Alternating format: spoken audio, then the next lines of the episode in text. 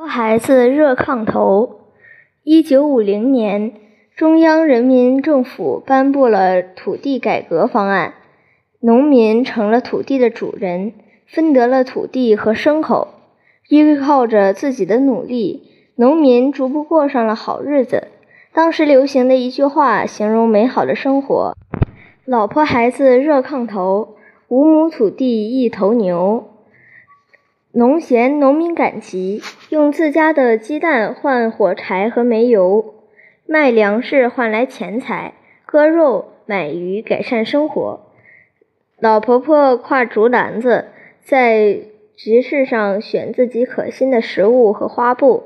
晚上，婆婆坐在热炕头上，抱着孙子，媳妇在炕沿上纳鞋底，小孙女儿在炕上读书。